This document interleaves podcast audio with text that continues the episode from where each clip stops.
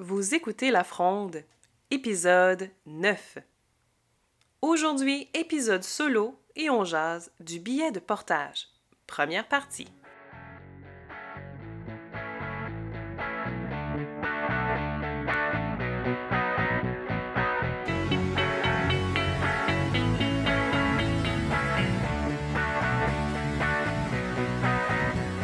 Je suis Stéphanie Beaubien et j'anime La Fronde, un podcast accessible, bienveillant et un brin controversé pour les professionnels de la périnatalité. Chaque semaine, je reçois des invités où je te jase en solo de sujets qui touchent la périnatalité et les neurosciences. Mon but est d'éduquer et de transmettre mes connaissances à toutes les intervenantes du milieu pour que tous les bébés du Québec partent avec une full tank d'ocytocine d'envie. Je te promets, la fronde, c'est hautement divertissant et en plus, c'est appuyé par la science. Bonne écoute!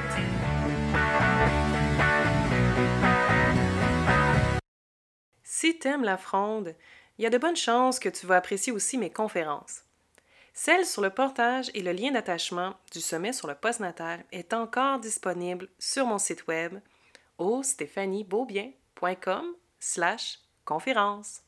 Allô, allô, le professionnel de la périnate. Je suis vraiment contente de te retrouver cette semaine pour un, sujet assez costaud, tellement costaud qu'on va le voir en, en deux épisodes. Donc aujourd'hui, première partie sur le billet de portage. On va voir qu'est-ce que le billet de portage. Donc tout un épisode pour le définir. La définition la plus simple qu'on pourrait donner du billet de portage, c'est le fait de porter son enfant sur le côté gauche de son corps. Bon, c'est un phénomène qui est plutôt rapporté euh, lorsque le porteur accorde toute son attention au porté, c'est-à-dire à un humain, donc à un bébé, à un enfant. À l'opposé que euh, quand on le fait avec des objets inanimés, comme un sac de patates, mais plus souvent ces objets-là vont être portés à la droite du corps. Et c'est dans les années 60 que Lee Salk, qui est le premier chercheur à avoir rapporté ce billet-là de portage à gauche chez 80% des mères qui venaient d'accoucher. Alors, la plus grande des, des morceaux qu'on va parler aujourd'hui vient de Lee Salk, donc de ses recherches à lui, et en plus euh, de, de, deux autres chercheurs qui ont poursuivi ces recherches avec d'autres hypothèses dans les années 90 en Angleterre. Donc, euh, Lee Salk, qui était dans les années 60, et on a John T. Manning et Andrew Timothy Chamberlain, qui, eux, euh, sont des Anglais d'Angleterre. La première chose qui se sont posées ces chercheurs-là comme question, c'est ben, est-ce que nos cousins, les singes, le font aussi? Donc, la première chose, une des choses qu'ils ont validé d'abord, c'est est-ce que ce billet de portage-là est aussi présent chez les singes? Eh bien, ce qui fait que ce billet-là, en fait, il est comme ils disent que c'est important donc de noter que l'orientation du portage en faveur du côté gauche du corps, c'est également présent chez les primates non humains. Ce qui veut dire que oui, les singes aussi ont un billet de portage à gauche. Ça vient donc confirmer cette existence-là du billet chez les primates que nous sommes. Hein. Mais en même temps, c'est d'accepter l'idée que cette asymétrie-là ne résulte pas d'une option volontaire, mais donc qu'elle révèle d'un déterminisme biologique, qu'on n'aurait donc pas conscience, qu'on n'aurait donc pas le choix conscient de porter à gauche nos enfants, mais que c'est vraiment plus fort que nous à l'intérieur de nous.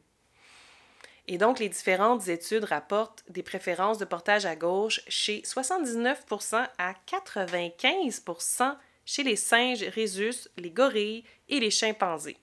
La seule catégorie de, primates qui n'ont qui ont pas observé ce billet-là de portage à gauche, c'était chez les singes gibbons.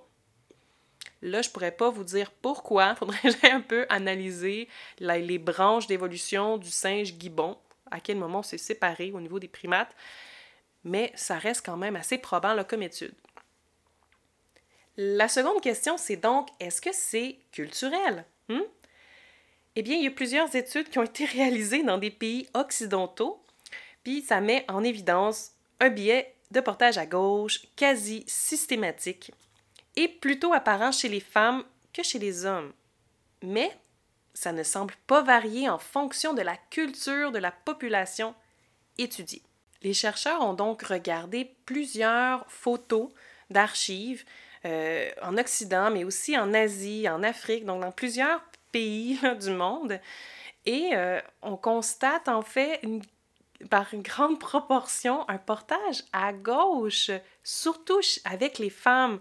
Donc les hommes, eux, c'est moins probant, mais chez les femmes, c'était assez marqué pour savoir que, bon, ben, c'est pas culturel en fait. Globalement, l'Homo sapiens a un billet de portage à gauche, peu importe euh, sa culture, sa, sa, culture de provenance. Ensuite, on s'est posé comme question, est-ce que ça a donc un rapport avec le genre de la personne? Féminin, masculin, est-ce que ça a un rapport? Puisque le billet de portage à gauche est présent pour les mères, toutes les cultures confondues. Ça, c'est assez bien prouvé. Mais ce n'est pas nécessairement présent chez les hommes qu'ils soient des pères ou non. Donc la conclusion de, cette étude-là a conduit à, dire que les hommes non pères, sans expérience, donc, portent l'enfant de façon non latéralisée, c'est-à-dire en plein centre de leur corps. Hmm. Donc un, homme qui n'a pas d'enfant, donc il n'y a pas une relation d'attachement avec un enfant, il n'a pas une préférence de gauche ou de droite, c'est vraiment centré sur son corps. Tandis que les pères ou les hommes expérimentés, donc des, grands-pères ou euh, des gens qui, ont, qui vivent dans des tribus, qui ont beaucoup d'enfants, puis qui participent aux tâches de subvenir aux besoins d'enfants, mais eux, ils portaient plus sur le côté gauche. C'est donc encore de dire que le, le genre est peut-être... Le genre a une influence parce qu'il y a plus de femmes qui portent à gauche que les hommes, mais les hommes qui ont une expérience d'enfants vont porter à gauche comme les femmes le font. C'est comme si les femmes venaient teinter leur expérience, ou du moins visuellement. C'est assez intéressant à voir comment ces hommes-là se sont mis à, calquer, en fait, l'utilisation du portage à gauche par les femmes. L'autre question, donc, après, c'est ben, est-ce que c'est une question d'expérience? Hein? Et le facteur d'expérience a une influence sur le billet de portage. Et cela touche particulièrement l'âge du porteur, son genre et l'expérience qu'il a avec d'autres enfants. Exemple, dans l'étude, on note qu'il y avait une fille de 4 ans qui a un billet de portage et le garçon du même âge, lui, l'a pas. C'est donc à penser qu'une fillette de 4 ans aurait materné ses petits frères, ses petites sœurs, puis aurait imité sa mère ou aurait été plus enclin à faire ce, ces types de tâches-là de maternage en proximité avec sa mère et imiterait son comportement de porter les enfants à gauche. Mhm.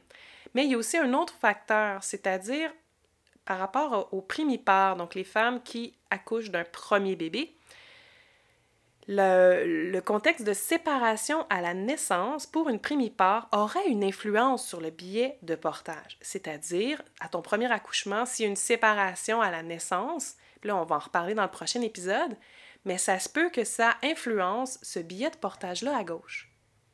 Mais ce n'est pas le cas pour une multipare, donc une femme qui ça serait son deuxième ou son troisième accouchement, et s'il y a une séparation à la naissance à ce moment-là, mais on ne ressent pas la différence sur le billet de portage. Donc en fond, il n'y a pas vraiment d'explication, du moins d'où ça vient tout ça, c'est un peu nébuleux, on creuse et il y a vraiment beaucoup de chercheurs qui se sont penchés sur d'où pouvait provenir le billet de portage à gauche. Et ça va être le sujet du prochain épisode.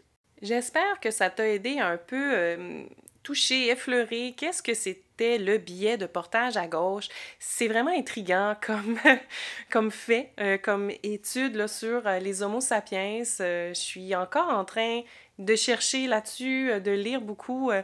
Donc moi-même, je suis pas sûre de tout bien saisir les contours de exactement qu'est-ce que le billet de portage et de comment ça se matérialise là, dans notre vie de porteur, dans notre, dans notre maternité euh, en ce moment, là, en 2022, disons-le comme ça.